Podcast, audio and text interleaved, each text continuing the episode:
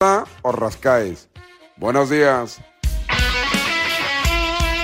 El deporte es nuestro. Radio Marca.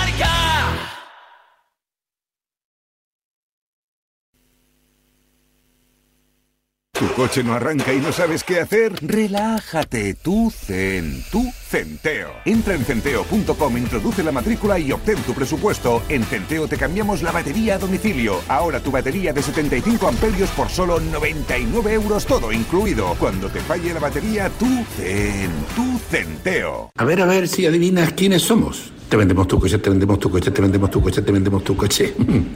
sí, eh, canalcar.es te vendemos tu coche, te compramos tu coche, te cambiamos tu coche, te financiamos tu coche. No lo olvide, canalcar.es y sobre todo no olvide el punto es.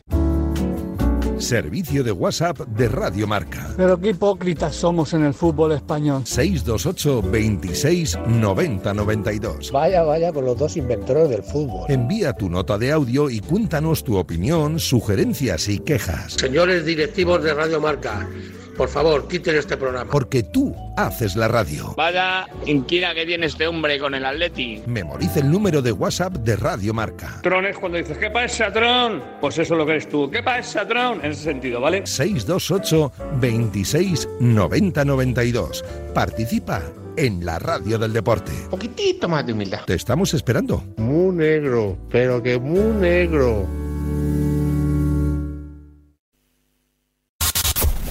Comienza Goles, el clásico de la radio deportiva, en sintonía exclusiva de Radio Marca. Ya estamos aquí.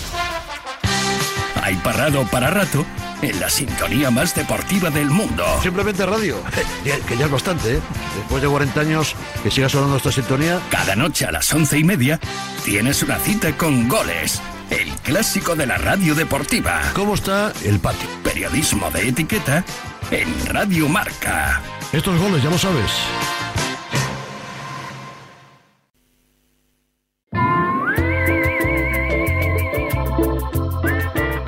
Para todos los que estáis al volante, esto os interesa. Con el seguro de coche de línea directa, además de ahorrarte una pasta, tienes vehículo de sustitución. Y no solo en caso de siniestro o robo, sino también por avería. Para que no os quedéis nunca parados. Cámbiate y te bajan el precio de tu seguro de coche sí o sí. Ve directo a lineadirecta.com o llama al 917-700-700. 917-700-700. El valor de ser directo.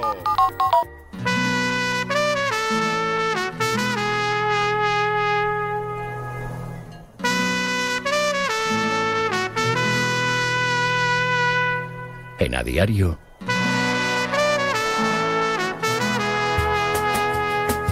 La tribu.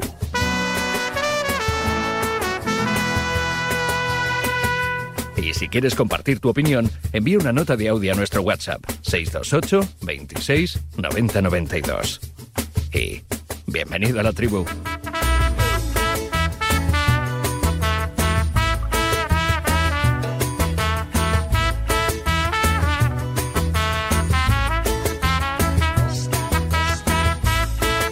...8 y 18, 7 y 18 en Canarias. Dice Varela que hay que empezar antes de 20 la tribu y aquí estamos. Va a volver a la de ya. Eh, mañana estará Chitu Varela haciendo el programa ya. Probablemente sí. Ya sabéis que ha estado en la Supercopa de España ganando un poquito de respiro y de oxígeno antes principalmente de la ronda Copera que mañana va a ser capital, nunca mejor dicho, con el derby madrileño y también para ese Barcelona cuestionado eh, en Salamanca y ante Unionistas. No está mal ese partido, tampoco los de hoy. Vamos a hablar de todos ellos. Eh, hola Roberto Mateo, Mallorca, ¿qué tal? Muy buenas. ¿Qué tal, Amaro? Buenos días, ¿cómo estás? ¿Cómo disfrutaste ayer, eh, canalla? Bueno, bueno, bueno. Además, en la última jugada del partido, ¿eh? O sea, se, se toma en serio la Copa este Mallorca, a mí me gusta eso. Y Aguirre lo ha demostrado en todas las eh, eliminatorias ya. Y ayer es verdad que fue ya cuando se estaban preparando los penaltis, doloroso para el Tenerife, pero para el Mallorca, fíjate, ¿no? Meterse en cuartos después de tanto tiempo y, y con ganas, porque es el único título que tiene el Real Mallorca en su vitrina es una Copa del Rey. Así que quién sabe, ¿no? ¿Hay rivalidad entre Mallorca y Tenerife o no? Mm, Yo creo que no, No, pero ¿no? sí que es verdad que hubo que, que, que Aguirre dijo que le habían insultado y eso, ¿no? Sí, sí, Y- por eso, por eso, que me extrañó ahí un pero poco... no, no, o sea, no, no, no tengo yo de recuerdo reciente de que haya habido algún problema. Es que no, no lo tengo. Bueno. De hecho, yo creo que hay buen rollo incluso. Sí, sí. El viernes el, el sorteo. A ver a quién le toca al Mallorca y al resto de equipos que se vayan metiendo en, en esos cuartos de final del torneo de CAO. Hola MJ Hostal Rich, ¿qué tal? Muy buenas. Muy buenos días. ¿Cómo estás? Muy bien, vamos a empezar a sacar tarjetas, ¿eh? ¿Por qué? Porque aquí me falta la mitad de la gente. No, el problema es que han cambiado la entrada, el acceso, que está precioso. ¿Me lo dices o me lo Sí, cuentas? está precioso, es, la ver- es- es muy bonito. Ahora, claro, el que... El, Hay que poner un mapa, te tienen Bien- que acompañar de mapa. aquí el primer día y dices tú, ¿qué ha pasado con mi antigua entrada? Pues claro. ¿Te, ha costado mucho llegar hasta aquí o no? Bueno, dejémoslo en que un poquillo. ¿Diez minutos ibas a decir? No me lo creo, diez minutos es mucho, Es ¿eh? que he vuelto, he ido, he vuelto. Oye, ¿cómo decías que era esto? Y luego ya bien. Hay un mapa, hay un mapa. Como... como Sí, pero está cifrado. Sí. Eh, MJ, Roberto Mateo, también está Pablo Pinto por ahí. Hola Pablo, ¿qué tal? Muy buenas. ¿Qué tal? Muy buenas a todos, ¿cómo estáis? Muy bien, ¿y tú cómo estás? Pues fenomenal, con muchas ganas de esta ronda copera, aunque nos sale el fútbol por las orejas, pero también jornada de liga a la vuelta a la esquina, preparando la paradazón, un Girona Sevilla espectacular el domingo, así que nada, muy bien, con muchas ganas. Está guapa, está guapa la, la ronda de Copa del Rey. También está con nosotros Emilio Contreras. Hola Emilio, ¿qué tal? Muy buenas. Hola, ¿qué tal? Buenos días. Está Roberto Mateo muy contento por su Mallorca. Supongo que tú un poco más triste por tu Getafe. Sor- entre comillas, sorprendente el triunfo del Sevilla. Bueno, Ayer. sí, sí, al final los, los errores eh, individuales penalizaron al Getafe, defensivos eh, fueron muy graves y bueno, pues en el máximo nivel cuando cometes errores, pues pasa lo que, lo que le pasó ayer al Getafe, que llegaba mejor que el Sevilla, pero que bueno, pues estuvo más, más certero, eh, más fiable atrás. Y bueno, los errores en los inicios de la, de la, primera parte, en el, en el gol de Ramos, de, el error de David Soria y luego los errores de Gastón y en una contra, pues mm, acabaron por matar a un Getafe que luego no, no reaccionó, así que justo cuarto finalista el Sevilla. Pues sí, y una alegría sobre todo para un Quique Sánchez Flores que andaba ahí un poco angustiado por su situación en Liga y que se, entre comillas, va a dar el capricho de jugar esos cuartos de final de la ronda del CAO. Enseguida incorporamos a nuestros dos últimos tribunos, pero eh, vamos avanzando en lo que está siendo una semana muy, muy culé. Muy de Xavi Hernández y muy de lo que se va a jugar. Hoy le vamos a escuchar en directo en Radio Marca al técnico del Fútbol Club Barcelona de lo que se juega, quién lo iba a decir en esa eliminatoria ante Unionistas. Eh, Pinto, no sé si lo catalogas como final, como muchos, pero desde luego es de, de vital importancia ganar y convencer, ¿no? Sí, a ver, no, mm, no lo considero final, para mí una final es cuando si pierde está fuera. Y yo creo que, hombre, salvo que le meta cuatro unionistas, eh, habiendo jornada de liga a la vuelta a la esquina, mm, yo creo que no se juega el puesto en ese partido, pero la jornada que se puede llevar con una eliminación de Copa eh, sería, sería de las gordas. Eh, a ver, la situación está delicada. El capote que le echó Guardiola para mí tiene mucho de razón. El otro día en la alfombra roja de- del Debes diciendo que, son los futbolistas los que tienen que dar el paso al frente y, y yo en parte estoy, estoy muy de acuerdo. Es verdad que él se estará equivocando, seguro que no lo está haciendo bien, pero ese paso al frente necesita, necesita de los futbolistas, necesita de los jugadores, de, de una buena versión, porque yo sigo convencido de que la plantilla es mejor que la del año pasado. Y el año pasado el Barça gana la liga. Eh, así que no, termina de explicarse solo porque Xavi se esté equivocando mucho eh, que el equipo esté tan mal, sinceramente. Yo creo que no solo señaló eh, o era un mensaje dirigido a, la plantilla, era también un mensaje dirigido sobre todo a la planta noble, a, a Laporta y sus secuaces. Cuando él reclama tranquilidad, que es algo obvio, el fútbol de hoy, a ver, todos sabemos que Madrid, Barcelona, Atleti hay poca paciencia, pero, pero requiere de esa paciencia. El que haya poca paciencia no significa que no sea eh, absolutamente necesaria. Cuando ha habido técnicos cuestionados, pero técnicos con, con, un valor añadido, con los que se ha tenido paciencia, al final se han conseguido reconducir situaciones muy complicadas. Estoy pensando, por ejemplo, en Mitchell, pero no es el único. Eh, con, con Xavi debería tenerse esa confianza y yo creo que el mensaje iba también dirigido a la porta. Eh, cuando él apela, cuando eh, Pep Guardiola apeló a la tranquilidad que es necesaria en estos casos, eh, yo creo que estaba diciendo exactamente eso, eh, paciencia con este, con este entrenador, porque es un entrenador que no solo te puede aportar eh, conocimiento, eh, técnico, sino también, oye, un, pues el valor añadido que supone eh, el grado identitario que representa Xavi, em, el respeto en el vestuario que parece haber perdido, pero que eh, yo entiendo que con soporte o con apoyo institucional y con apoyo social mm, tiene que recuperar, porque es que es una figura dentro del barcelonismo. Entonces, claro, que salga por la puerta de atrás me parece que es algo que mm, al que primero va a perjudicar es al escudo, al propio club. O sea que hace bien en, pedir tranquilidad. Cuando hablamos de tiempo, el problema es que eh, pasan los años, eh, lleva ya más de, dos años en el, en el equipo y las sensaciones, eh, lejos de mejorar, pues van...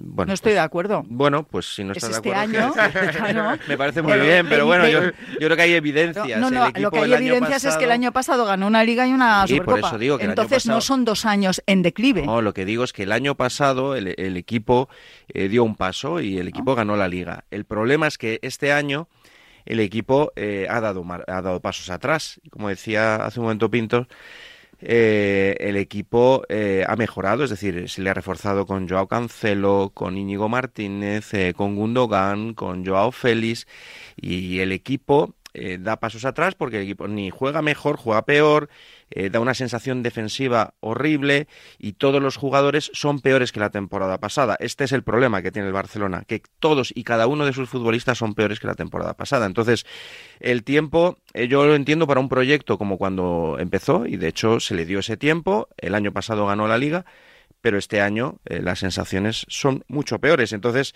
bueno, ¿hasta cuándo eh, prolongar esta situación con, con Xavi? Pues eh, entiendo que ahora mismo tiene un partido de Copa que para mí no creo, mm, por mucho que se esté hablando, no creo que sea definitivo para su futuro, pero sí creo que hay una eliminatoria contra el Nápoles que le va a marcar y mucho.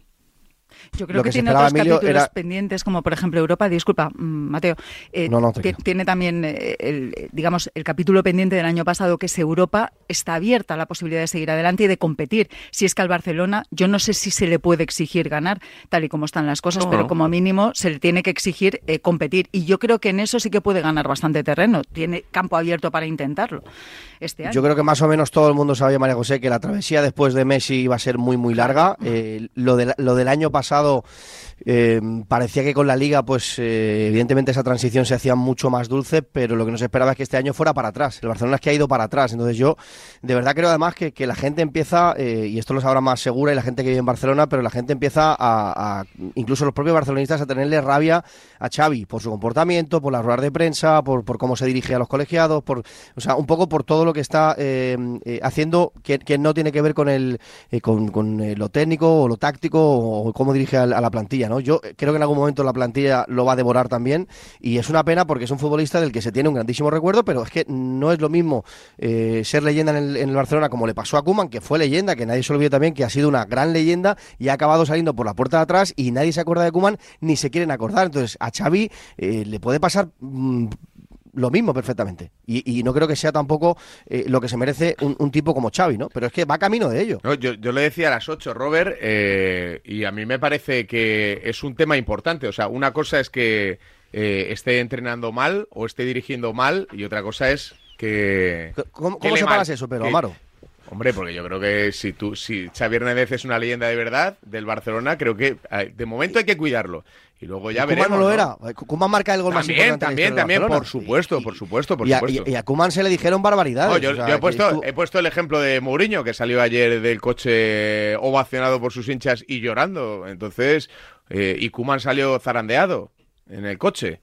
Yo creo que entre. Claro, es sí. Eh, creo que hay que cuidar a las leyendas. Eh, a ver, está por, con nosotros Ricardo Reyes. Eh, hola, Ricardo, ¿qué tal? Muy buenas. Ya, lo siento, es que. No, no lo Adoro Madrid por las mañanas cuando llueve. Llevo media hora y luego diez minutos en la puerta. Ah, vale, vale, vale. Yo pensé que era por el laberinto, la puerta. el laberinto. Por la puerta. Me parece más gracioso lo del laberinto. Es una suma de adversidades que he sufrido esta mañana. Hacía mucho tiempo que no me levantaba tan pronto, hacía mucho tiempo que no sufría tanto la carretera y hacía mucho tiempo que no lo pasaba mal en una recepción. Ah, sí, qué maravilla, qué maravilla. Pues es que Ramón Álvarez de Mont también está viniendo y me ha dicho, eh, hay mucho tráfico, tal, me he levantado a las 7 y cuarto, digo, pues espérate en la puerta. Espérate, que ahí también vas a... Hasta también ha habido atasco ahí. en la segunda parte necesitamos piernas frescas, luego en la segunda parte les, el cambio ya. Camavinga. Por cierto, aprovecho para invitar a la gente en el canal de Marca en YouTube, que ya estamos emitiendo, ya pueden seguir siempre decimos lo mismo, ¿eh? Si estás en el curro y tu jefe no te deja estar con el ordenador, te pones el pinganillo tranquilamente ahí a escondidas y si lo puedes ver, pues a disfrutar del sonido, calidad perfecta eh, en el canal de Marca YouTube para escuchar tranquilamente la tribu. Eh, Ricardo, estamos hablando del Barcelona y de la situación de, de Xavi Hernández. Así, eh, como pincelada inicial, ¿qué te dice la situación y sobre todo el, el Unionistas Barça de mañana? Bueno, al final eh, yo creo que lo que le ha fallado a Xavi ha sido el discurso, que es lo que le ha llevado a estar donde está. Si nos hubiera vendido otra realidad, que es la realidad que tiene, eh, yo creo que la situación sería otra. Y estoy con lo que dijo Guardiola el otro día. No se puede eh, eh, centrar toda la responsabilidad en, en Xavi. También hay jugadores y hay jugadores que están muy mal y creo que la responsabilidad debe ser un poco repartida, aunque evidentemente la cabeza visible de todo esto es Xavi, se equivoca en lo que nos ha vendido, se equivoca en el discurso y eso le lleva a estar en la situación que está. Y la verdad que me da pena. Yo os recuerdo simplemente que eh, lo que mató a su antecesor fue el- la famosa frase de es lo que hay.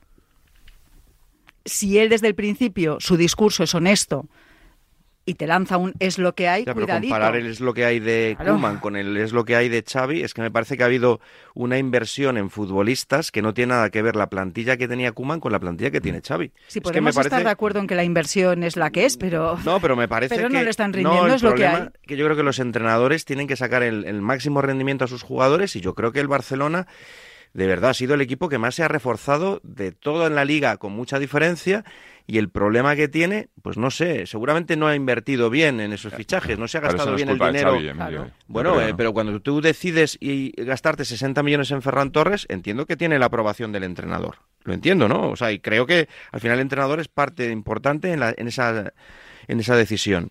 Y creo, eh, de verdad, que es que cada vez ha, o sea, ha tenido muchos y buenos futbolistas que le han fichado. Porque ahora parece que el Barcelona tiene una plantilla. Yo estoy contigo, Emilio. ¿eh? Yo O sea, creo que hay que dejar de vender- hay que dejar de a vender eso. Koundé, Sí, sí. que era el mejor defensa, el mejor defensa de la liga. O sea, todo el mundo hablaba de Cundé como el mejor defensa de la liga.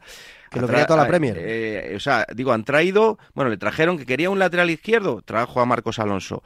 Que quería un central, le trajeron a Christensen. Que ahora ha querido otro, le han traído a Íñigo Martínez.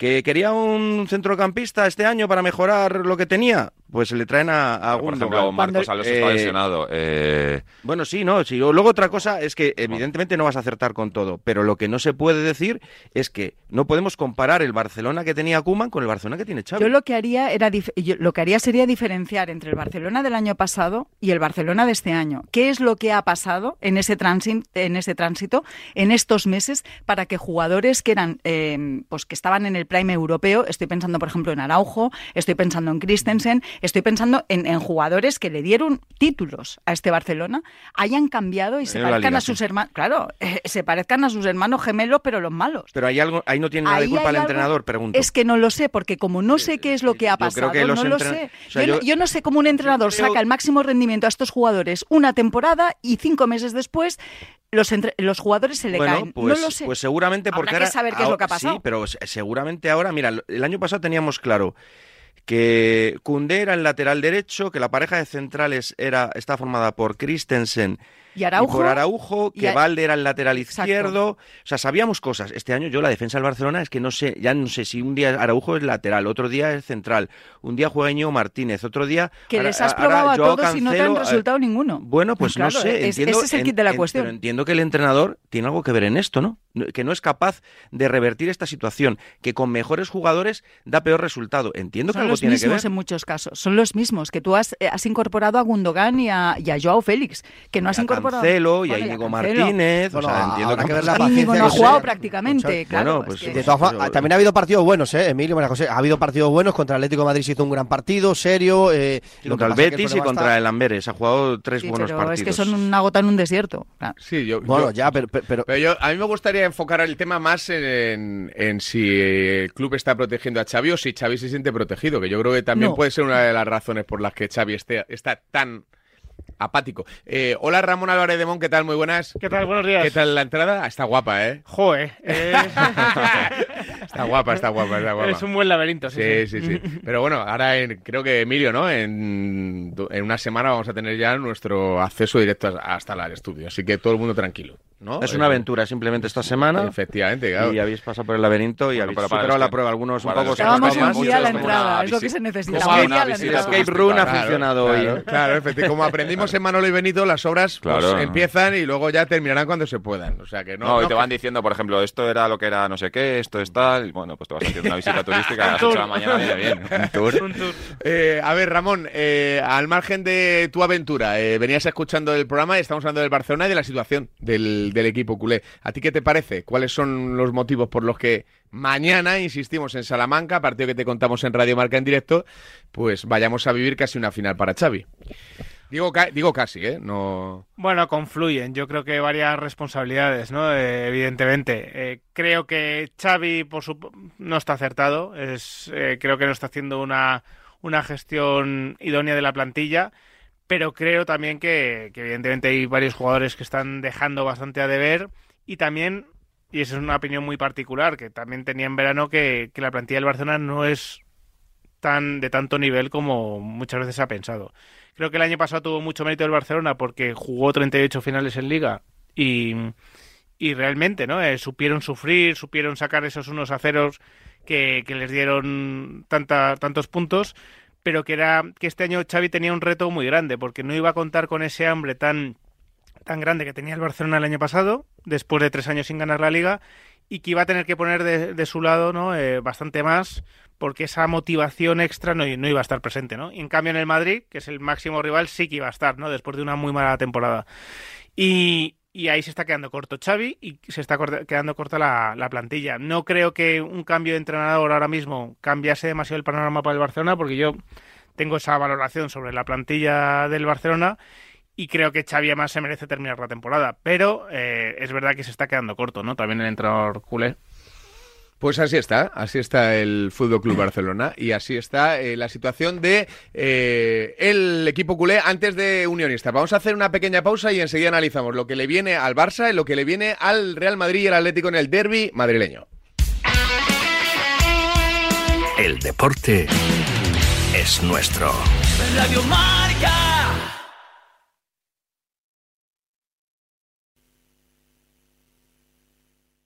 En Bricolaje Moraleja sabemos lo importante que es la seguridad para ti y tu familia, porque tu tranquilidad no tiene precio. Bricolaje Moraleja te hace estas ofertas. Puerta corazada TR 360 euros. Puerta blindada PMJJ Sapel y Blanca Lacada 220 euros. Medición, instalación, presupuesto y financiación. Consulte condiciones solo en Bricolaje Moraleja. En Getafe, calle Galileo Galilei 14, bricomoraleja.com.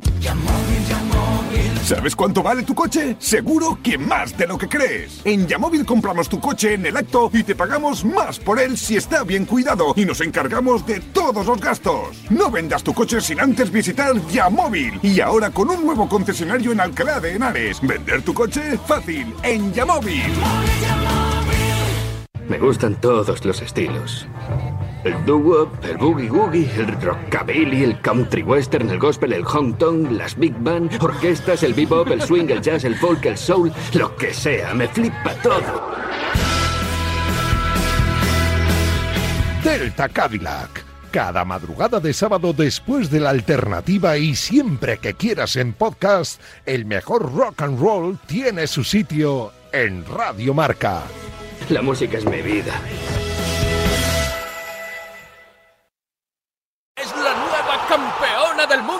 Para llegar a lo más alto hay que entrenar muchas horas, pero sobre todo hay que contar con el apoyo necesario. En el mundo hay 100 millones de niñas que tienen el poder de aprender, decidir, liderar y prosperar en su vida. ¿Quieres ayudar a una niña a que sea una futura campeona? Manda un SMS con la palabra plan al 28022 y colabora con Plan Internacional para que nazca una campeona. Reescribe su futuro, porque el deporte también es cosa de niñas.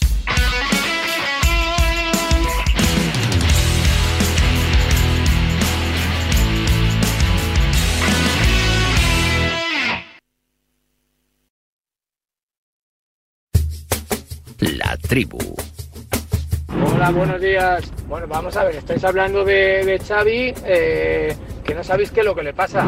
Os recuerdo que el año pasado gana una liga con un montón de partidos de 1-0 en el último minuto. Os recuerdo que el Madrid le mete 4 en la Copa del Rey, el ridículo que hace en Champions y el ridículo que hace en la Europa League. Es que esto se veía venir. Entonces no sé por qué os extraña tanto que el equipo de, de Xavi esté así, porque esto se veía venir que iban en picado.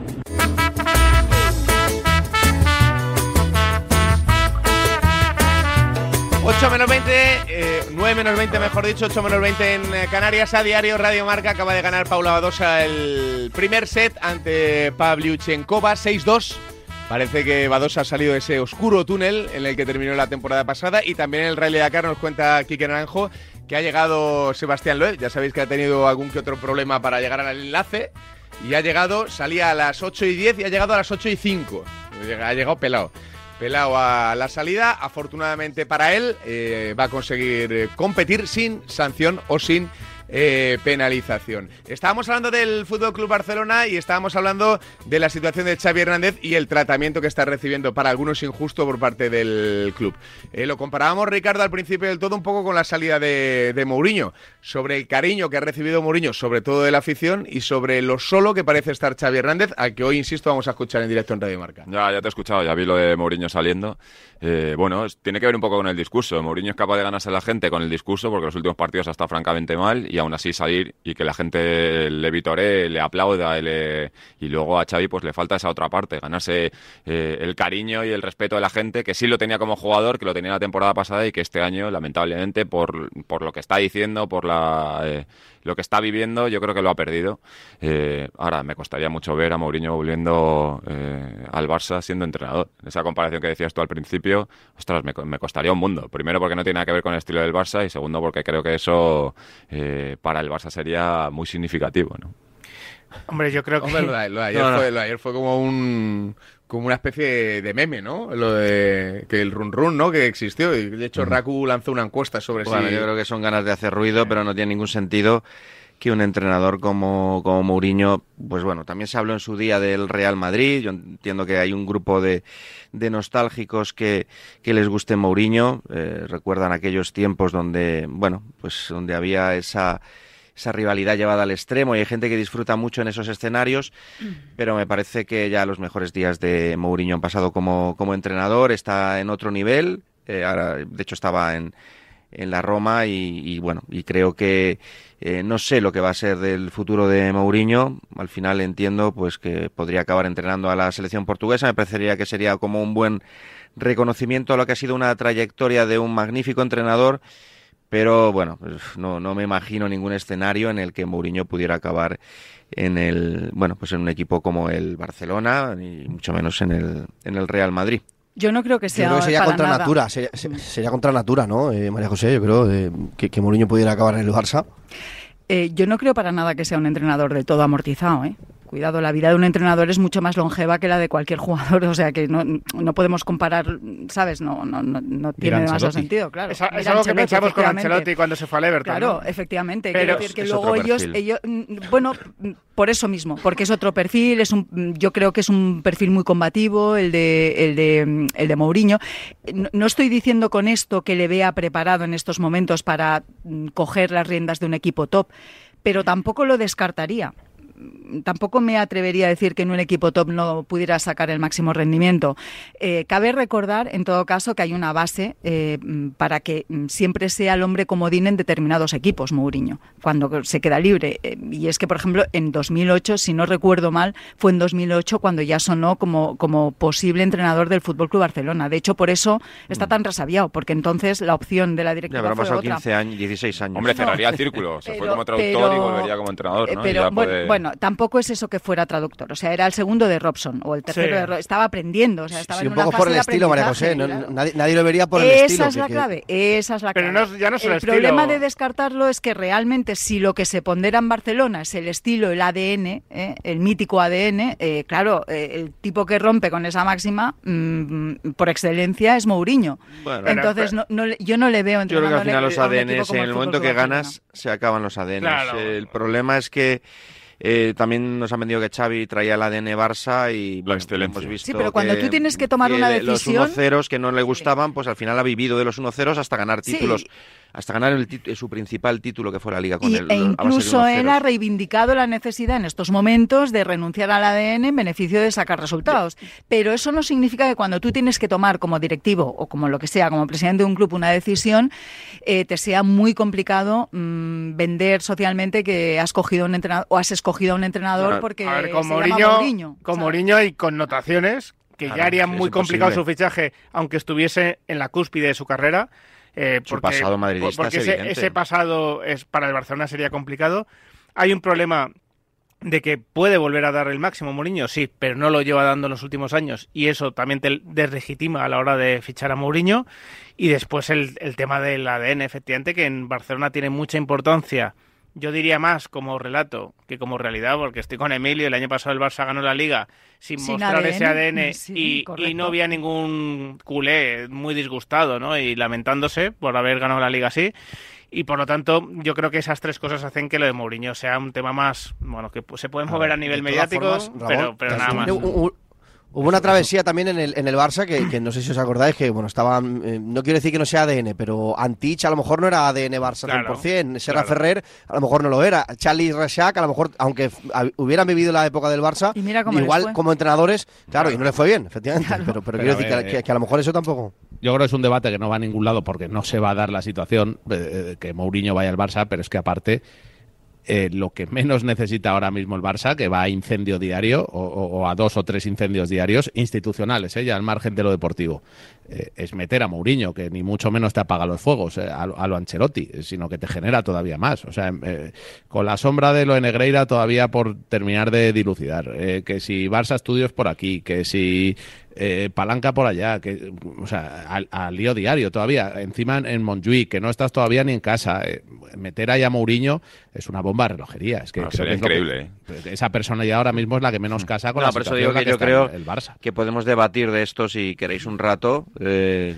No, lo pero habla alargar, pero me parece que al final es simplemente lanzar ahí una bomba de humo y generar ruido. Te quiero decir, no, no veo ninguna ninguna posibilidad de que un entrenador como Mourinho eh, y sobre todo mm, bueno pues viniendo de donde viene tanto en lo profesional su trayectoria como en en su relación con el, con el propio Barcelona, cuando era entrenador del Real Madrid, me parece, bueno, pues algo que no, no tiene ni pies Bueno, esto nace de un globo sonda, lógico por otra parte, porque se queda en el mercado eh, No. Mourinho. Y, Bueno, pero a mí me sorprende está que como está al final en la cuerda la situación, si Xavi. nadie si lo- no, no hubiera nacido Si este nadie ve debate. que Mourinho pueda entrenar al Barça, de viniendo de donde viene, de donde sale ese globo sonda, me sorprende, porque me parece un poco irrespetuoso con Xavi Ahí, Hernández. ahí voy yo. Yo Sí. no, no hablo, del, ¿No? no hablo del nombre que me parece imposible. Hablo de la falta de respeto a No, la por leyenda. eso digo, ¿no? si nadie, eh, leyenda de entiende Xavi. que pueda volver. Un- Un ídolo de que Márquez, ¿no? A cómo, cómo se trató de Claro, potenciar sí, un poco la por- figura de Márquez. que por eso Y- estoy, y, sobre eh, todo y por- por encima de todo eso, que a este hombre le han hecho una convocatoria. Por, por eso estoy, Es que estoy para mí enfocando el- eso el, fue clave. tema de, de Eso fue antes y hacia- después. Era por echarte un- Claro, hacia el respeto que le está dando el club, que creo que es poco, ¿no? Yo bueno, creo, pero ¿eh? a ver, es que yo creo que los entrenadores, en el caso del Real Madrid y del Barcelona, tienen que convivir con esto. Sí, O sea, sí, da igual, sí, a mí me parece que esto de las leyendas está muy bien, pero que si, si tú eres una leyenda, pero eres un entrenador que no está consiguiendo los objetivos, pues estás tan cuestionado pues como, como cualquiera. Y ya está. Y yo creo que en el caso de, en el caso de Xavi, a diferencia de, de Kuman, pues eh, le está sosteniendo más eh, pues el ser quien es. Eh, y por eso sí veo que sí existe, existe un cierto respeto hacia, hacia Xavi Hernández. Y porque Eh, no hay eh, alternativas yo- tampoco, yo creo, ¿no? Porque Bueno, no hay dinero para echarle bueno, y pero- porque viene de ganar dos títulos bueno, y porque todavía no ha perdido tres más. La alternativa para mí Claro. es clara, ¿no? Por eso está se habla el- de esperar a final de temporada. Está en el, Pero, en el banquillo, sea, en el, su- en el filial, se llama Rafa Márquez, ha traído incluso ahora un ayudante como otra, bueno, otra leyenda como Giuliano Belletti.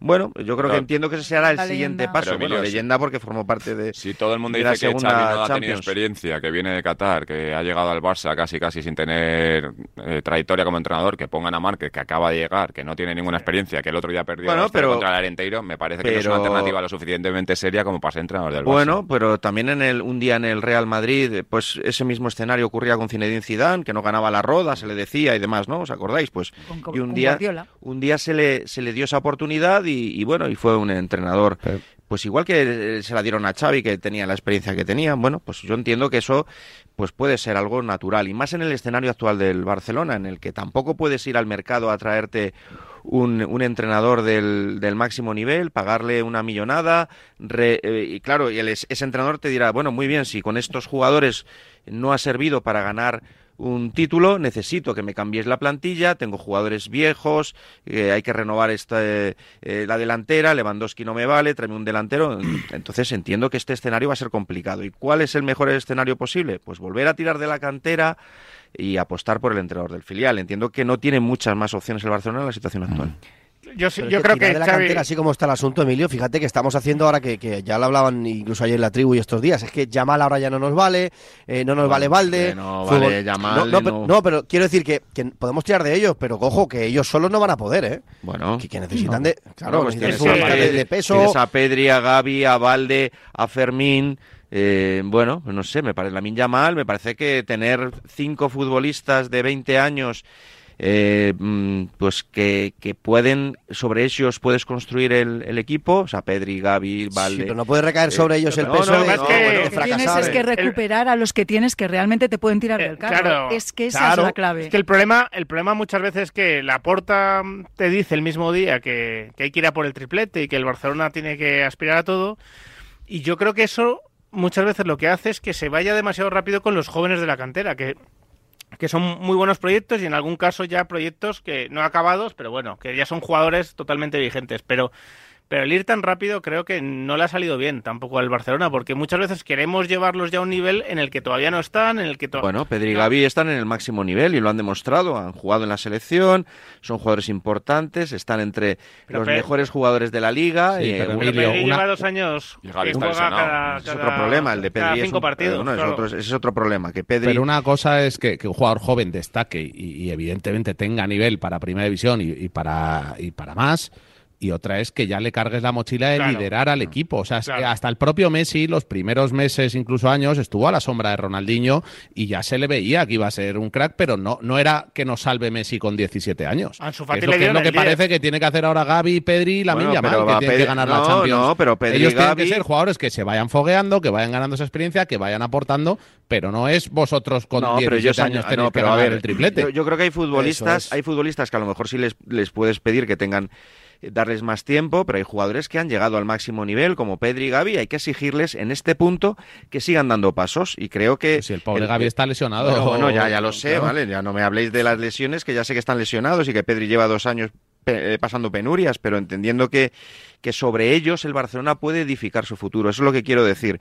Y que tienes jugadores alrededor que evidentemente pues les tienes que acompañar de los de John, Gundogan, eh, Araujo, eh, bueno, es, es evidente que ellos solos no que lo es van a al hacer, revés, pero Emilio, que los de John, es Araujo, llevar Lewandowski el son los peso que tienen que dar el es paso al frente por y ejemplo. los Claro, canteranos No, pero pues, y se tal, le y. No, lo que digo es que el Barcelona del futuro tiene que construirse en torno a estos jugadores. No, Digo, ocurrió, Problemas o- del presente, ocurrió, no el futuro. Ocurrió, por ejemplo, en el Real Madrid en un determinado momento con la quinta del buitre. Bueno, pues llegaron unos jóvenes y sobre ellos construyeron el, el Real Madrid y ganaron cinco títulos, cinco ligas seguidas, estuvieron a punto de llegar a una final de la Copa de Europa y el Madrid lo hizo en un punto donde estaba, eh, bueno, llegó a un proceso muy complicado de una crisis eh, deportiva y sobre ellos construyeron el equipo. Pero Creo que Barcelona proceso- debe hacerlo en torno a Sí, esos. pero ese proceso no, no empieza y acaba hoy.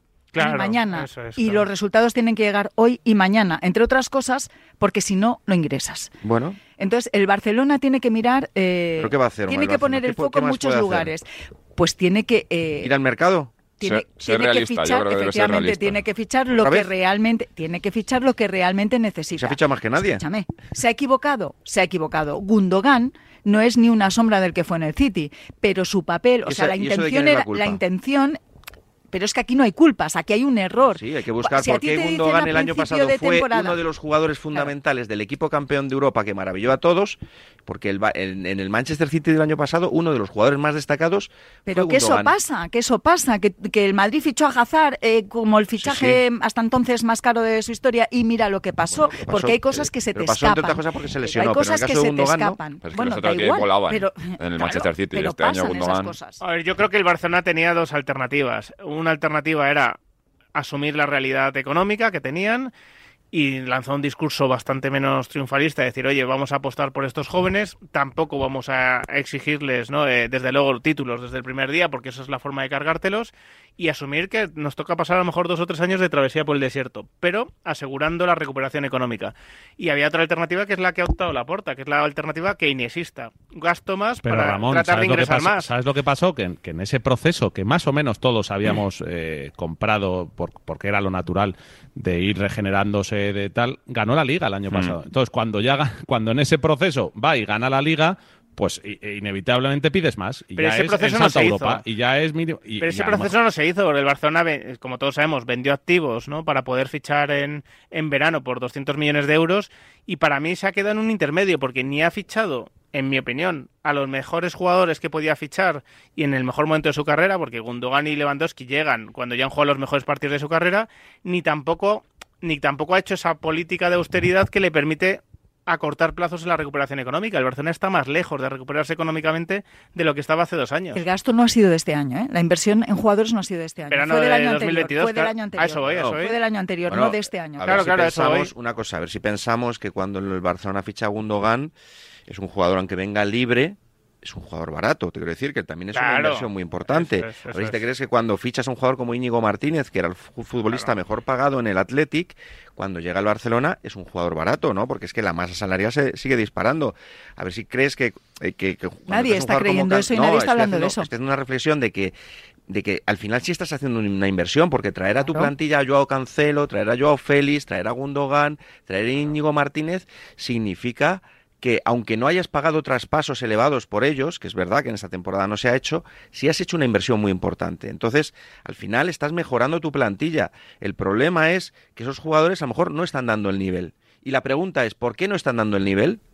Y ahí es donde el, yo creo que los directivos todos están valorando por qué, eh, quiénes, cuáles son las razones. Y las razones, muchas, evidentemente los futbolistas tienen parte de culpa, pero cuando todos los futbolistas están rindiendo por debajo de su nivel, siempre se va a mirar al entrenador, pero en el Barcelona, Y en en, el, cualquiera, en el Getafe y en el Pinto. Entonces, eso es algo lógico. Y más en, el, en un equipo del máximo nivel, en el Madrid y en el Barcelona especialmente, porque Claro. el principal señalado es el entrenador. Claro, pero- no se puede decir que el Barcelona no se, no se le haya dado a, a, a Xavi jugadores, No, no, porque es en estas dos temporadas eh, eh, ha fichado más que nadie. sí, sí. El Mira, problema es- es el- que está haciendo, o sea, en vez de evolucionar, está involucionando. Y este es 26 el problema del fi- Barcelona. No, no 16 está fichajes en las últimas tres es que, es temporadas. que esto pasa. O sea, es que estas cosas pasan. Es que los equipos atraviesan por crisis. La historia está en qué postura adopta la institución respecto a estas crisis. Eso es lo que marca la Normalmente diferencia. echar al entrenador. O no, o no, Normalmente o echar al no. entrenador. Hay momentos en los que se tiene confianza y por lo que sea, ¿eh? porque no se puede El tema ir más está, María allá, José, por en lo que sea. estos equipos pasan muy lento se- el tiempo. ¿Perdona?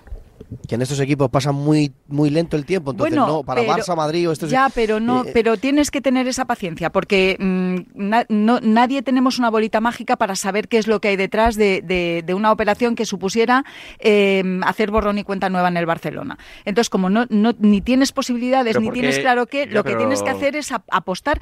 Es decir, yo ¿Por qué por, Kuman se apuesta y por Xavi no? O sea, perdón, por, ¿por qué por Xavi sí se apuesta y se da esa confianza y por Kuman no? porque son dos perfiles totalmente distintos de cara de cara a la masa social, por ejemplo, del, Bueno, pues del- entonces lo que estás vendiendo de cara a tu masa social, o sea, yo lo creo que, que tienes que vender es que pienses que es el entrenador ideal para este Claro. Barcelona. Y estas Ahí son las dudas, ahí estas voy, son las dudas que, yo está creo. sembrando la propia ¿Hay razones para pensar que con Xavi eh, estás más, eh, piensas que tienes mejor entrenador que cuando tenías a, a Koeman? Pues yo tengo mis dudas, Pero Emilio, sinceramente. Emilio Xavi coge el- al Barça noveno, ¿eh? Y ganó una liga. Ku- Kuman le deja al Barça noveno. Ese sí. año no gana la liga, No, no, lo evidentemente. endereza, lo mete en Champions Pero, y el segundo ¿quieres año gana recuerde- la liga. O sea, es quieres que a Xavi, recuerde- nos guste o no, le están acompañando resultados. Vale, ¿quieres y te esta temporada, esta temporada no Vale. ha terminado. Esta Perfecto. temporada el Barça sí está Claro. a 7 del líder. Pero Perfecto. está en Champions en octavos, que hacía tiempo que no lo hacía. Está en Copa de momento hasta mañana también igual que el resto de los equipos. Sí, pero- o sea, que, que- pero que sí, no que me- Liga podía estar en una situación mejor. Perfecto. Pero que tampoco es un descalabro que Kuman estaba No, noveno. Y no, les estamos poniendo a la misma altura. Y Xavi puede decir, señores, yo no- el año pasado pasado la liga. Obvias dos detalles muy importantes, que es la los títulos, que Xavi ha ganado títulos. A ver, que yo he hablado del título de la liga del año pasado, que para mí es lo más relevante. Pero porque lo estás poniendo en el, mismo en el mismo nivel del pedestal a Xavi que a No, lo que digo no se les puede poner en el mismo. Bueno, pero a ver, es que lo que hizo Xavi cuando llegó, es verdad que llegó noveno, estaba noveno, eh, pero bueno, con pocos puntos de diferencia para enseguida dar un salto, pero bueno, vale, te compro, era, estaba noveno, era real. Eh, también cuando llegó dependía de sí mismo en la Copa, en la Champions, para pasar a octavos de final. Fue incapaz. No, no, pero es que fue incapaz de, ganar al Benfica. No, es dos partidos y uno con el pues, Bayern. No, no, eh, pero, no, no pero perdona, es que si hubiera ganado el Benfica en su estadio, hubiera, se hubiera metido y no lo hizo. Eh, no, solo con ganar uno no le valía. Sí, sí, sí, le valía. Sí, Si hubiera eh, ganado. con ganar el primero en el Camp Nou contra lo hubiera, hubiera metido. el, partido cuando llevaba tres días en el equipo. Cuando llevaba tres días. Pasó a la historia, digo, no, a ver, que pasó también a la historia por, por eso, por no haber metido en octavos de final al Barcelona durante dos temporadas seguidas, que era eliminado en la Europa League. O sea, digo que su trayectoria en Europa es desastrosa. Sí, sí, la temporada pasada. En una temporada. En una temporada. La pasada, punto. Y la anterior, La anterior no se le puede computar porque son dos partidos y el primero lleva tres días. Y, y, también, hay un tema importante, a Xavi Hernández le han fichado 26 jugadores desde que llegó, 26 hay algunos que no están en el Barcelona o que. Sí, también se le han ido un porrón de ellos, entre otros Messi, Alba y Busquets. Cuidado, ¿eh? Bueno, no, Messi, Koeman ya se había ido. La vertebral, no, Messi ya, se, había ido. No, la columna vertebral de ese equipo, pero no ha podido contar con él. A también pero se le ha ido no ha podido contar con él. Quiero decir que al final es verdad que le han fichado mucho, pero porque le han desestructurado por circunstancias varias todo un equipo. Y llega en un momento muy complicado. Y luego hay solo, cosas solo tenemos que tiene responsabilidad y hay, otras cosas que no tiene responsabilidad. Que Gaby se haya lesionado de la manera que se ha lesionado, no es responsabilidad de Xavi. O que Pedri no te haya jugado 28 eh, partidos en una poco. No es responsabilidad de Xavi. Habrá cosas en las que se haya equivocado y habrá cosas en las que no. Este año está mal fatal el equipo. Pero lo del año pasado yo creo que es incuestionable. En un momento muy delicado para el Barça, él fue capaz de dotar al equipo, que... era justo, de un carácter, de una intensidad, de un toque, de un estilo, que le hizo ganar la liga. Y este año tiene responsabilidad. Ahora, yo la pregunta que hago, con lo que hay, la plantilla que hay ¿Hay otro entrenador que podría sacarle más rendimiento? Yo tengo muchas dudas. Esa es mi duda, tengo dudas. La pregunta es, ¿tiene, mejor, ¿tiene mejor plantilla el Girona que el Barcelona? Pues seguramente no, seguramente no, pero te digo una cosa, hay años en los que el Valencia gana una liga sin tener mejor plantilla que nadie, hay años que el Atleti sin tener mejor plantilla que nadie ha ganado una liga. Bueno, o no, o circunstancias, o que tienes todo de cara, o muchas cosas, porque cuando tú ganas una liga no lo debes solo a un factor, hay muchos elementos. El factor suerte, el factor eh, jugar con, eh, o que, te destaquen jugadores determinados que en un momento dado no esperabas, eh, que fueran, que llegaran a ese nivel, hay muchos elementos para valor, no, no podemos ser tan simples simplistas en el análisis, creo yo, sobre todo cuando estamos hablando eh, de algo tan importante que es el por qué un equipo se ha caído como se ha caído el Barcelona. ¿eh? No, no, no, creo que podamos hacer análisis así de cinco minutos. Pero más allá de eso, insisto, es que yo creo que todo esto mm, está mal dirigido, porque todo es o los jugadores o el entrenador, pero ¿y la desestructura que hay institucional en el Barcelona? ¿Vosotros realmente creéis que eso no cuenta? Pero eso no ocurría también la temporada pasada. Sí. ¿Y yo, no ganó la liga? No, yo creo no, que no. Yo creo que ese entrenador no estaba tan Mateo Alemán no, pero por ejemplo, porque por Mateo Alemán por la figura de Deco y por la figura de Deco que viene aquí para decir, "Oye, mira, yo voy a hacer, voy a colocar a los míos y a los que a mí me vayan bien." el año pasado había gente en el vestuario, presidente que le deja hacer. Y un presidente que ha metido ahí amigos, que es la, directiva de, los colegas en lugar de la directiva de los pues profesionales. el resumen Pero el Family Friends estaba el año pasado también, ¿eh? Magnífica temporada y que el Barcelona está todo. El año, pasado, el, año pasado ya empezó esa deriva de la porta de Family and Friends, que estoy de acuerdo contigo, mm. que es el Barcelona es Family and Friends ahora de, la porta. ¿Y tú crees que eso no se traslada al césped? Todo, pero yo creo que el año pasado ya había. Gundogan ahora no piensa que este es el completo de la Pero yo creo que el año pasado ya había, había mucha disfuncionalidad, pero los resultados mantuvieron al equipo. Es decir, pero Ramón a la porta había tranquilidad porque había buenos resultados, pero había disfuncionalidad ya. Pero la porta habrá que jugarlo también por toda la cantidad de operaciones que ha podido hacer y que, ha podido traer futbolistas al Barça de un nivel que nadie se esperaba. Yo creo que, más que porque meta a un amigo suyo que veo que os, molesta, eh, habría que juzgarlo un poco por, el plantillón que, a mí lo que, ha llegado a hacer. Me molesta es que el amigo no, estorba más que Roberto, ayuda. Porque el amigo lo que está haciéndole es la cama al entrenador. A, costa de vender las joyas de la abuela es más fácil traer ciertos jugadores. Eh, el Barça le ha dado... La abuela. El Barça le ha dado a Gundogan el contrato que no le quería dar Guardiola a Gundogan. El Barça le ha dado a Lewandowski el contrato que no, quería darle el Bayern a Lewandowski. es una cuestión de tiempo. O sea, eh, eh, Gundogan está en el Barcelona porque el Barcelona le ofrece dos temporadas o tres. temporadas, efectivamente. Y el City solo le ofrecía dos. Está. Bueno, una No, y, dos, y- dos. y al final Dos. dijeron que dos. Pues ya está, dos. Y Lewandowski tiene cuatro temporadas, tres más uno en el Barça, y en el Bayern le daba una más. Pero, eso no no- justifica, pero eso pero no, no te marca la diferencia entre un jugador acabado y no. O sea, eh, a- ¿cuál es la idea que tú intentas lanzar? Pero eso no es Pero acabado- acabado. Es que- Es que- es que si, el- si el ya, si no criticamos el fichaje de Lewandowski claro. porque le han dado cuatro, si ya criticamos eso, yo, por, supuesto que lo critico. Por supuesto que critico el fichaje de Lewandowski. Es una barbaridad. Me, parece, una barbaridad vender activos que te van a generar ingresos durante 20 años para fichar a un jugador de 34 años. Por supuesto que es el fichaje más criticable para mí. Lewandowski esta temporada no está bien, eh, pero el año pasado cuando hacía goles todos callábamos y nos parecía un fichaje excelente. Yo lo Eh, critiqué el no. Hasta Qatar. Ramón para, Hasta Qatar. Ramón para eso no es dudoso. que Claro, yo lo critiqué desde el principio ese fichaje. Eh, 9 y 5, 8 y 5 en Canarias. No tiene pinta de que lo del Barça lo vamos a solucionar. ¿Seguro? Eh, en nada llamamos a José Rodríguez para que nos hable del Atlético de Madrid y también a Chitu para que nos hable del Real Madrid. Pero antes, eh, que anda la gente en YouTube preguntando, Ramón, ¿cómo está lo de Mbappé? No sé si hay algo nuevo. Eh, a- pues a la espera. A la espera. La información que yo puedo tener es que la decisión, no sé si será pública o no, no va a tardar mucho en. en Ya lo dijo él que, que iba a ser inminente. Sí, La espera, que se la espera se está haciendo larga, ¿eh? Pues Imagínate, imagínate, imagínate si lo está haciendo larga. No, eh, yo creo que lo que hay es tranquilidad en un sitio y en otro, también en París, eh, porque porque el país Saint Germain está cubierto después de ese acuerdo al que, acuerdo al que llegó con Mbappé, ¿no? que le cubre financieramente. El Madrid no está en el estado de necesidad y obsesión que estaba en 2022, porque tiene un proyecto deportivo que ya no necesita descansar en, en Mbappé, pero por supuesto, la información que yo tengo es que se le quiere y, y que Mbappé tiene claras la las propuestas del Madrid y del país Saint Germain. Y que no va a tardar muchos días en decidirse, por lo menos en cuanto a si renueva o no con el país Saint Germain. A nosotros nos dijeron ayer, eh, perdona, que el Paris Saint Germain estaba tranquilo en cuanto que eh, tenían mucho contacto con el futbolista, que era Sí. una cosa que había cambiado con respecto a la última renovación, que están en permanente contacto, que hablan mucho y que eso por lo menos, sabiendo que no tienen la decisión tomada o que no lo saben ellos, les da cierta tranquilidad. Es que una reunión hace, una, hace muy pocos días de, con Alquilaifi, donde lo que le transmitió el jugador es que, es que bueno, que, que iba a decidir pronto, que el, el pacto de agosto se Eh. cumplía, por supuesto. Y lo que pasa es que a mí lo que me trasladan es que en París sí que existe la sensación de que hay ciertas declaraciones, ¿no? Como las de recordar ese pacto que tiene con el país Saint Germain, que les invitan a pensar que se puede ir perfectamente. Pero, pero realmente no saben nada, por lo que yo tengo entendido. Ahí, el concepto esa- de esa pronto, el esa concepto de pronto con Mbappé, viendo lo que ha pasado, me parece que es esperar a mayo.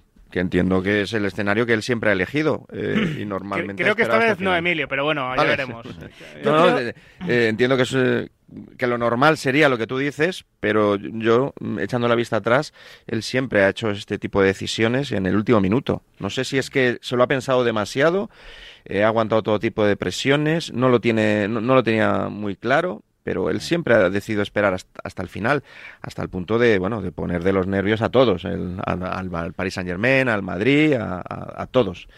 Pero bueno, eh, no sé, yo creo Bueno. que este año, para mí, si el escenario es claro, este año tiene que decidir lo que quiere ser Mbappé de mayor. Eso es. En Francia se lo han dicho eh, claro, Esto si es- quieres dinero quédate Eso y es. si quieres gloria... Eh, o por lo menos intentarlo. Por Yo dinero, creo- yo creo que el, el ahí. dinero nunca va a ser un problema. Puedes ganar, pues no sé, entiendo que cuando ganas mucho todavía quieres ganar mucho más.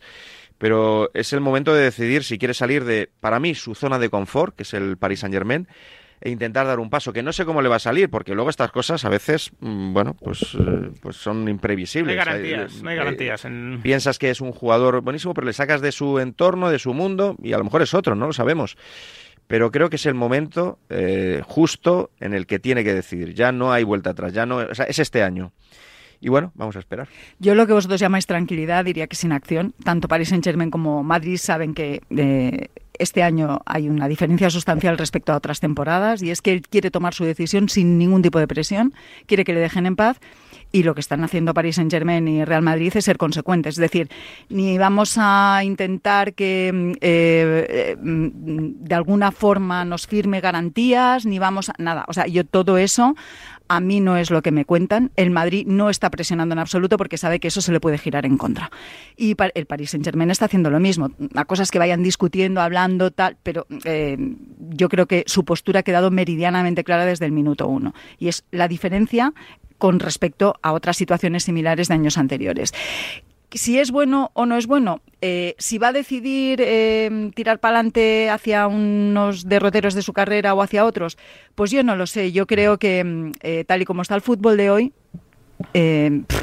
pasado mañana yo firmo un contrato, pasado mañana me interesa más otra, otra opción, cojo, dejo esto y me largo. Y así es como están actuando eh, muchos futbolistas hoy en día, futbolistas de élite, con lo cual no hay capítulos cerrados en el fútbol de hoy. ¿eh? Yo creo que él no, no se plantea nunca o no puede plantearse Mbappé, porque no sería inteligente tampoco, mira, voy a tomar la decisión de mi vida deportiva, de mi vida, vaya Hombre, usted pero a si saber. renueva sería la cuarta vez, ¿no? Que le pasa Si- esto. si renueva, yo creo- imposible si- renueva- ¿Y por cuánto renovaría? Si renueva Claro. como lo Si- de, es como lo de Si Barça. renueva, vaya usted a saber si renueva por una Pero temporada. es como lo de. Barça Studios. volvemos a estar el año María que José, viene. yo, creo que si renueva será por multianual el contrato y si ficha por el Madrid será de cinco años. Entonces, Se eh, bueno, yo creo, la decisión. O, por el Madrid, por el Liverpool o por quien sea será de cinco años. Entonces, creo que es una decisión de carrera, como, como decía Emilio, ¿no? Es una decisión de. No decir, tengo tan claro.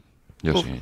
Yo No, no veo otro Si escenario ficha por el posible, Madrid, o sea, no sí, sé. porque el Madrid tiene una pauta, un- una pauta que sigue de forma inviolable con cualquiera que. No, pero no tiene sentido aterriza aquí. renovar ahora otra Pero- temporada por el Paris lo Saint veo, Germain y demás. O sea, Yo lo lo normal veo, es no que decida, oye, pues quiero ser One Club Men del PSG, eh, estar aquí, eh, los mensajes de Alkelaifi de que le Un van a escenario en el construir- que sí que justifica de eso. que le van a construir un equipo en torno a él, donde ya no van a traer más estrellas. Ya lo este es el hicieron. mensaje. Ya lo hicieron el año pasado. Eh, pero Ya lo que hicieron, él Emilio. tiene- lo que él tiene que decidir es eso, si quiere ser jugador para siempre del PSG o si se va a que- o si quiere cambiar y apostar por jugar en otro equipo y ver hasta dónde es capaz y de otra llegar. competición. Yo os porque- planteo una cosa. eso es lo que le puede dar un poco, o sea, yo creo que él tiene claro que siguiendo en el Paris Saint Germain, bueno, yo creo, no sé si lo tiene claro, pero está, eh, creo que todos más o menos podemos tener claro que estando en el PSG durante muchos años es difícil que él crezca más de lo No, que no, y que el año que pasado es. le rodearon de estrellas, no funcionó. Este año le han rodeado de nadie, o sea, con jugadores de menor nivel tampoco ha funcionado.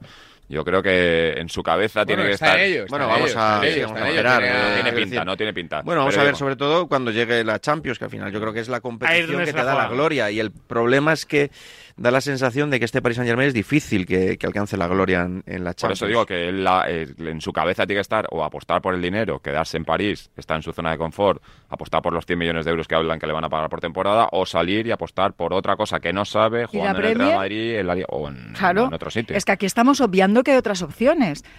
¿Por No, qué, contra- ¿por qué contratos? ¿Por qué una decisión de vida? A lo mejor dice, oye, yo me, mira, voy a dar el salto a la Premier, pero voy a ver cómo me funciona allí.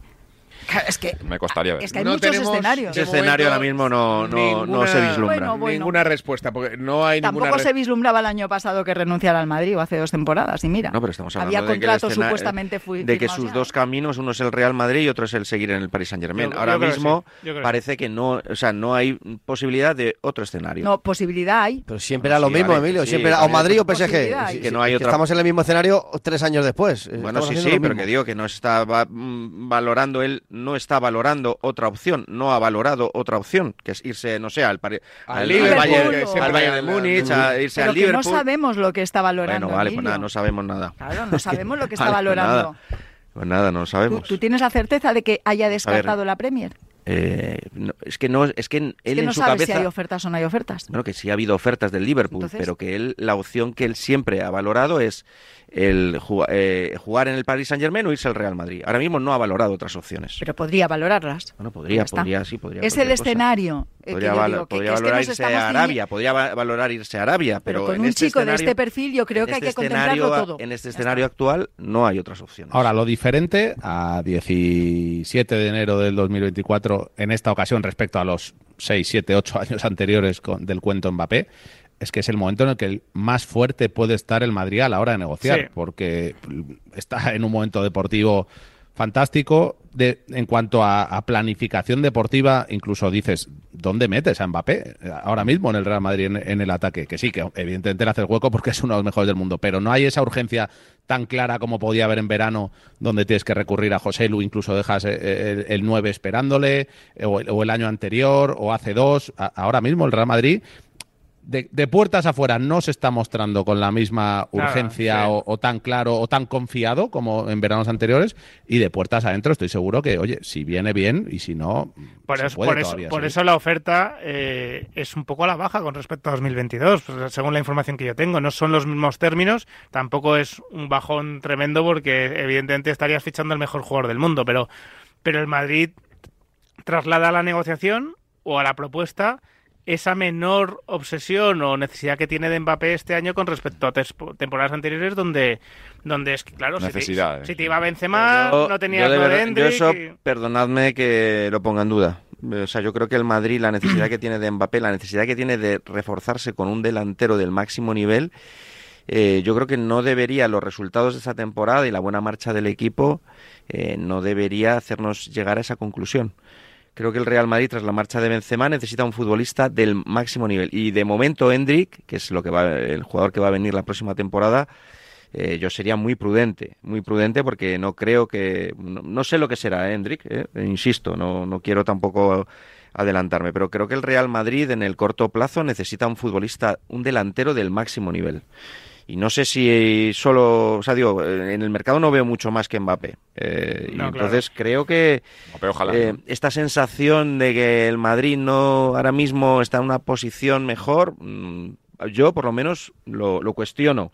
Hombre, Creo que es hombre, verdad que ahora mejor mismo con respecto a la- sí. Rodrigo No, es mejor jugador, Vinicius es mejor jugador, no sé qué va a ser de Hendrik. A ver, lo que digo es Bell- que el- el Bellingham Real- ya está en el Real Madrid está en el y Madrid, está no funcionando. estaba. Lo que Claro. digo es que el Real Madrid ahora mismo eh, tiene eh, tres delanteros, que son Vinicius, Rodrigo y José Lu. Y creo que con esto no es suficiente para competir, en, o sea, para, para ser un equipo que, que gane más Champions. Creo, ¿eh? Eh, es verdad que los resultados este año y la marcha del equipo, eh, pues eh, ponen en cuestión esto que estoy diciendo ahora mismo.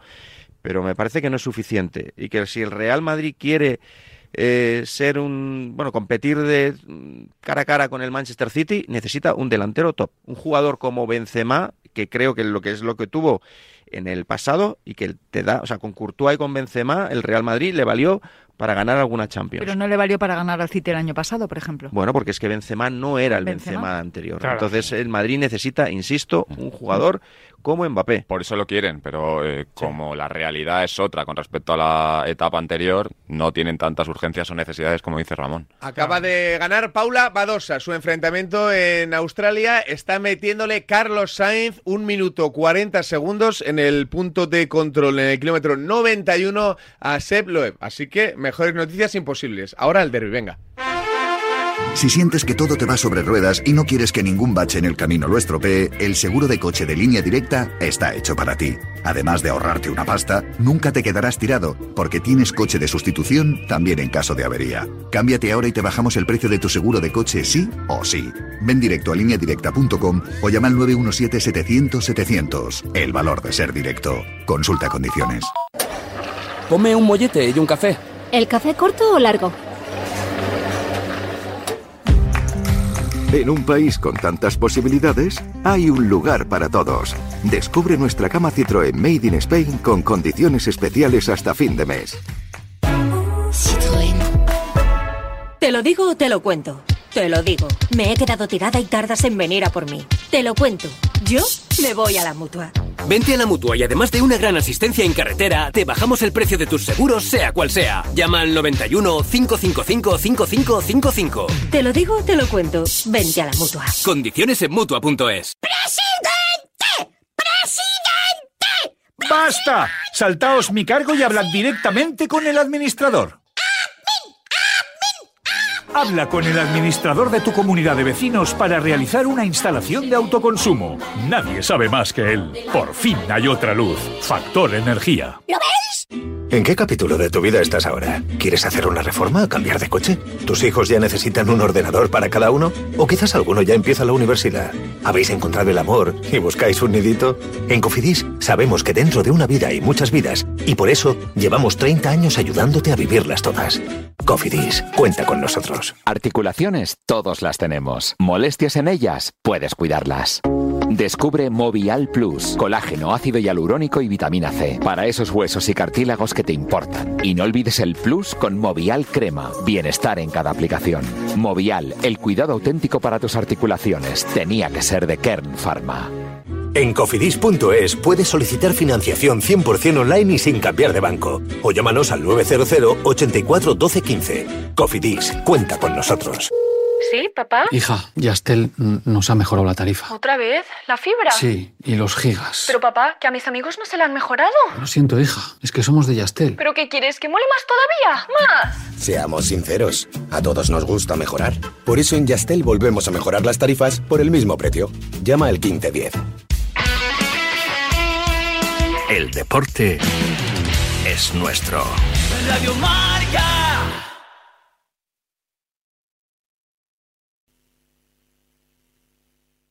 La Copa del Rey de Voleibol se juega en Madrid. Del 15 al 18 de febrero podrás disfrutar de los mejores equipos nacionales en la gran fiesta del voleibol en el Pabellón Europa de Leganés. Entra en marcaentradas.com y no te quedes sin tu entrada. Recuerda del 15 al 18 de febrero la Copa del Rey de Voleibol en el Pabellón Europa de Leganés. Ven a la Copa, colaboran Marca y Radio Marca. Empieza el 24 celebrando el 2019 y el 2020, porque solo este mes en Yamóvil los coches de estos años están a casi mitad de precio. Conoce nuestro nuevo concesionario en Alcalá de Henares y empieza el año ahorrando con la compra de tu nuevo coche. Solo en Yamóvil, los auténticos seminuevos. 1982.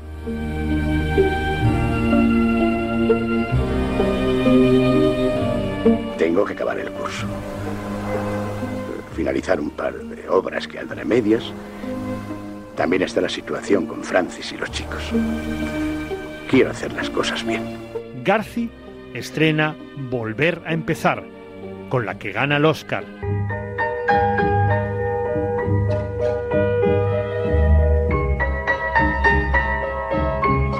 Y desaparece Fassbinder, con estreno póstumo de su último film, Querel. La Claqueta. Un año glorioso que soportará que unos locos del cine comiencen su andadura radiofónica con La Claqueta. Gracias a todos por estos 40 años. Han sido de película. La Claqueta. 40 años amando el cine. Domingos de 8 a 9 de la mañana en Radio Marca.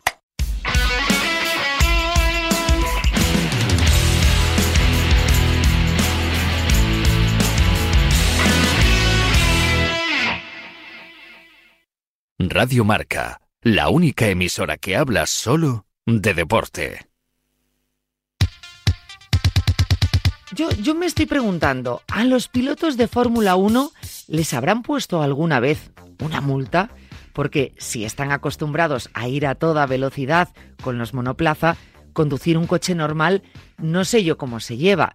Ser buen conductor es lo que tiene, que no te ponen multas, pero lo que no puede ser es que te suban el precio del seguro si no tienes multas en todo el año. Por suerte, estás a tiempo de ahorrar, porque si te vas a la mutua, te bajan el precio de cualquiera de tus seguros, sea cual sea. Es muy fácil. Llama al 91 555 5555. Te lo digo, te lo cuento. Vente a la mutua. Condiciones en mutua.es.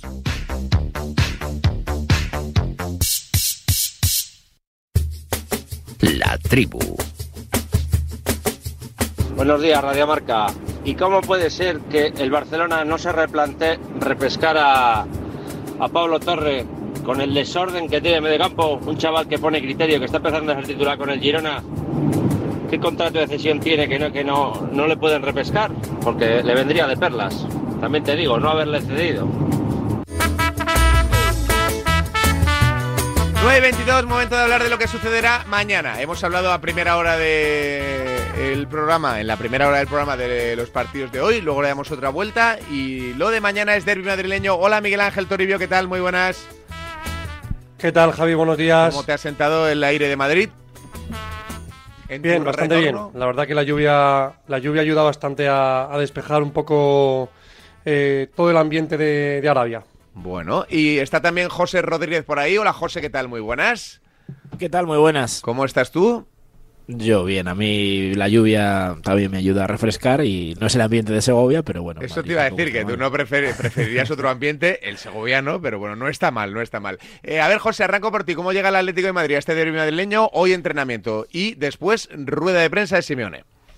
Sí, es el último antes del partido de mañana. Eh, es verdad que hay dos dudas en, el, en, el, en, la defensa, es lo que ahora mismo más preocupa, ¿no? O más ocupa a Diego Pablo Simeone. ¿Quién va a ocupar ese carril derecho en la defensa de cinco? Si Nahuel Molina va a recuperar su espacio o si Llorente y Azpilicueta, con los que también han ensayado durante esta semana, van a tener eh, su sitio. Y luego, una vez que parece que Bitzel va a regresar al centro de la defensa, fue la gran sorpresa en la Supercopa, quedándose fuera el jugador de campo que más minutos había jugado a lo largo de toda la temporada de ese once titular. La duda está en saber si Jiménez está a tope y es el que va a pelear el hueco con Stefan Savic para completar, como digo, ese trío de centrales junto a Bitzel y Mario Hermoso. Son las dos grandes dudas que tiene Diego Pablo Simeone. Habrá quien piense en revancha, habrá quien piense en que esto es otro partido diferente. El caso es que todo el mundo piensa en ganar en un metropolitano que apunta a estar lleno de reventón y con la ese homenaje previo a Antoine Entiendo que también muestra de respeto tras el fallecimiento de, Jorge Grifa, pues eh, todo marcado y todo y todo en camino para una de las noches yo creo más importantes desde que el metro desde que el Atleti perdón se trasladó al Metropolitano. Hay noches mágicas, digamos, como aquel partido de octavo de final prepandemia contra el Liverpool, yo es uno de los mejores ambientes que recuerdo y me da la sensación que el de mañana lo va a igualar o incluso lo va a poder superar. Hmm. ¿Y el Real Madrid cómo llega, Tori? Bueno, pues Ancelotti podría repetir 11. Eh, a ver cómo responden físicamente los titulares de, la final, pero solamente mm, viendo posibles cambios, me imagino dos. Es un cambio de interiores. Y viendo que Valverde es un portento físico, me cuesta mucho verle suplente en lugar de Luka Modric. Y si acaso podría entrar, que Mavinga por Cross. El resto, me imagino a Lunin entre palos. En defensa, Carvajal, Nacho, Rudiger Mendy. En el medio, seguro, Chouameni y Bellingham en principio con Valverde y Cross, aunque podría entrar Camavinga, y arriba Vinicius y Rodrigo. Así que cuatro bajas para Ancelotti, Courtois, Alaba, Militao y Lucas Vázquez. Y un partido que evidentemente va a ser muy diferente al del pasado miércoles en Arabia, aunque sea solamente por el ambiente y por esa tensión que no tuvo el derby de la Supercopa. Opiniones, ¿qué veis para el derby? Pasillo, no, no, no. No, yo creo que eso es imposible, ¿no? lo, he dado por hecho ya. yo también lo doy por hecho, ¿eh? Mm. Yo no sabía si se había descartado. llega mejor el Real Madrid, ¿no? bueno, yo, yo, no sé, ¿eh? Yo después, después del anuncio de señorita Rusmor de Navidad, que ayudando a, a, ese, a ese hombre, el taxista del Atlético de Madrid, igual las cosas han cambiado, no sé. Estás siendo irónico y la ironía no se entiende en la radio. Sí, ¿Hay motivo para que cambie? Si le pareció feo también ese... ese... no, pero me, pareció que, que, era eso, una analiza los valores y demás, pues, y quizá pues ha cambiado un poco la película con respecto a 2022. Los valores de un equipo no se miden por si hace pasillos o no hace pasillos, querido. Yo es que el problema, que tengo con el, con el pasillo es que se, ha pervertido completamente el sentido del, del pasillo. Eh, creo que los que opinan ¿no? Eh, tienen mucha responsabilidad también en ello porque se ha convertido en una humillación para el que lo hace y en un cachondeo para el que lo para el que lo recibe y el pasillo el sentido que tiene el pasillo es un reconocimiento espontáneo sincero no eh, de querer felicitar a un equipo campeón y eso nunca se debe ni de imponer ni de pedir ni tampoco uno se se tiene que sentir obligado a ello, ¿no? Entonces, eh, bueno, desgraciadamente, a mí me parece un gesto que ennoblece, ¿no? Al que lo hace, pero desgraciadamente cada vez es más difícil hacer este tipo de gestos entre equipos con rivalidad porque lo convertimos todo en un eh, gano yo, ¿sabes? Sí, yo creo que este debate no tiene mucho sentido, eh, lo acaba de explicar muy bien Ramón, y tiene que salir de manera natural. Cuando no sale, pues ya está, otra cosa, y, y yo no le daría ni la más mínima importancia. Me parece que el partido eh, tiene ese punto donde el Atlético de Madrid eh, va a llegar pues con la sensación como si se jugara la, final de la temporada con un estadio que, bueno que va a arder y que y también pues también tenemos la sensación de que hemos visto un Atlético de Madrid esta temporada en el Metropolitano que ha sido pues un equipo que nos ha encantado que ha tenido que ha jugado mejor que nunca que ha, que ha hecho disfrutar a su afición, que, ha sido súper fiable, que defensivamente ha sido muy rocoso, que ha generado un montón de, de fútbol y de ocasiones y al final eh, los resultados le han, le han acompañado. Eh, por desgracia para Atlético de Madrid, su peor versión ha llegado fuera de lejos del Metropolitano y ahí es donde por eso está donde está, ¿no? No está compitiendo por por esta liga porque pues se ha encontrado en el camino partidos como el de Mestalla, de Gran Canaria, San Mamés, eh, Montjuic y esto le ha penalizado. Pero eh, hemos visto un Atlético de Madrid en su estadio y creo que es la versión que vamos a ver mañana y por eso yo veo un partido en el que incluso me atrevería a decir eh, no sé si 50-50, incluso 51-49 por el factor campo. Es solo una eliminatoria a octavos de Copa, pero es mucho más que una eliminatoria a octavos de Copa. Quiero decir, eh, eh, digo que es solo una eliminatoria de Copa porque el, ganador, el premio para el ganador es simplemente clasificarse para cuartos, que todavía queda lejos poder levantar un título pero digo que es mucho más que una eliminatoria de, octavos de Copa porque para Atlético Madrid es, es, una reválida, si no lo quieren llamar revancha, que lo llamen una oportunidad o que lo llamen como quieran, pero en una semana te puede quitar dos títulos el, el, vecino, el eterno rival, y eso es una estocada gorda. Eh, lo quieras eh, camuflar, maquillar o, no. Entonces, para el Atlético de Madrid es, una oportunidad de, venganza o, llámalo X. Y para el Real Madrid, que está en un momento muy dulce, es volver al único campo en el que ha perdido esta temporada, en el Metropolitano. El contexto es diferente, llega pleno de confianza, pero enfrente a un Atlético de Madrid que, como dice Emilio, en casa se transforma, en casa sí tiene esa seguridad en que todo va a ir bien, el ambientazo, como dice José, va a ser mm, el de las grandes noches, así que es un partidazo. Yo estoy convencido de que vamos a ver un gran partido y visto lo que se vio en la Supercopa, que el Atlético de Madrid va a vender muy cara la piel. Al final, no te voy a decir que salga reforzado el Atlético en la Supercopa porque cae eliminado, pero ves cómo le compitió al Madrid llevando llevándole hasta la prórroga, llevándole hasta el extremo y cómo compitió el Barça.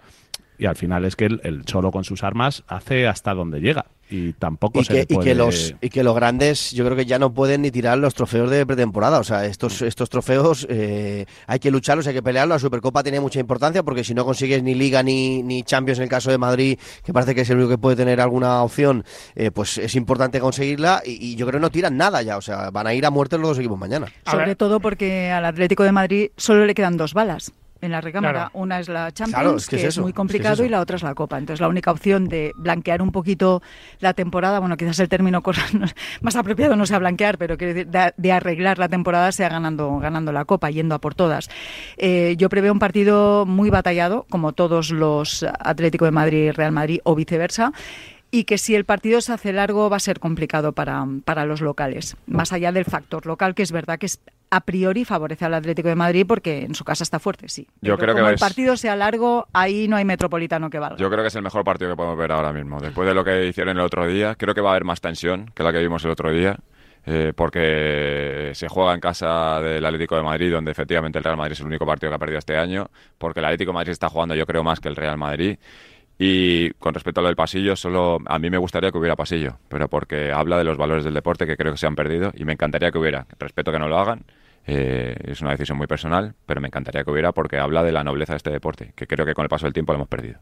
Yo, para, desde el punto de vista del Madrid, efectivamente es el partido más complicado que podría tener en estos momentos. Le acaba de ganar una, una final, ¿no? Aunque era semifinal al Atlético de Madrid.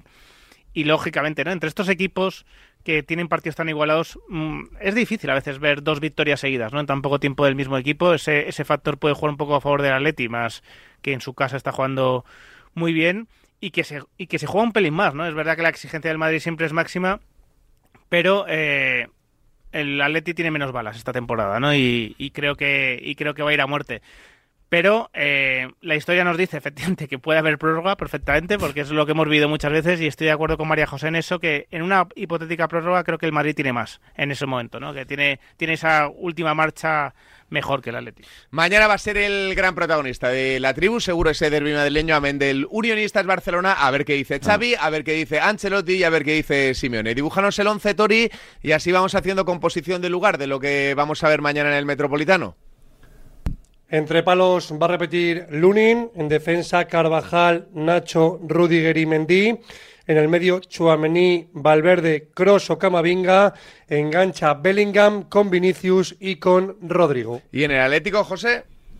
Pues las dos dudas que te comentaba antes, pero por lo demás, Oblak estaría bajo palos. Si hay que apostar, pues yo ahora mismo te diría Nahuel en el carril derecho, con Jiménez acompañando a Bitzel y Hermoso en el centro de la defensa, Lino carril zurdo, por delante Coque, De Paul y Saúl, arriba Grisman y Morata. Eh, los dos nombres que también tienen en vilo al Atlético de Madrid son el de Pablo Barrios, se espera que pueda estar en la convocatoria y pendientes precisamente de que un partido se pueda hacer largo, de tener algo más en el banquillo, algún argumento que pueda echar una mano. Habrá que ver si llega Memphis o otra vez se lo pierde. Pues eh, lo vamos a contar y lo vamos a disfrutar en eh, Radio Marca. Gracias, José. Gracias, Rul. Eh, gracias, Tori. Adiós. Hasta luego. por ahí Rulo Fuentes a la de una, a la de dos, a la de tres. Bueno, mientras tanto, os mando a desayunar con campo frío, proteína de la buena, para mejorar vuestro sentido del humor y que sigáis con esa sonrisa dibujada en vuestras caras. ¿Está por ahí Raúl Fuentes? No, pues nada, enseguida estamos con él, no os preocupéis. Quería saber yo cómo era De Rossi, el sustituto de Mourinho como entrenador, que creo que es... Italiano. Y una moneda al aire, ¿no? Porque sabemos poco de... Bueno, de hecho solo le han solo le han firmado hasta el 30 de junio de 2024. Esto es una señal clara de que bueno que es un que es un parche a esta situación y, y bueno vamos a ver cómo sale la cosa, pero desde luego la situación de la Roma este año queda eh, bastante complicada, así que bueno, pues entiendo que, será una prueba. Será un ensayo, efectivamente. Eh, chicos, un abrazo muy grande, gracias por esta sensacional tribu, que tengo cita con un entrenador de la máxima que tiene cosas que contar de la Copa África y de la máxima no, de segunda división, de la Copa África y también de, de, su paso por el banquillo de un equipo histórico en el fútbol de plata. Un abrazo, chicos. Adiós. Un abrazo a todos. 9.34, 8.34 en Canarias. Seguimos aquí en A Diario, Radio Marca.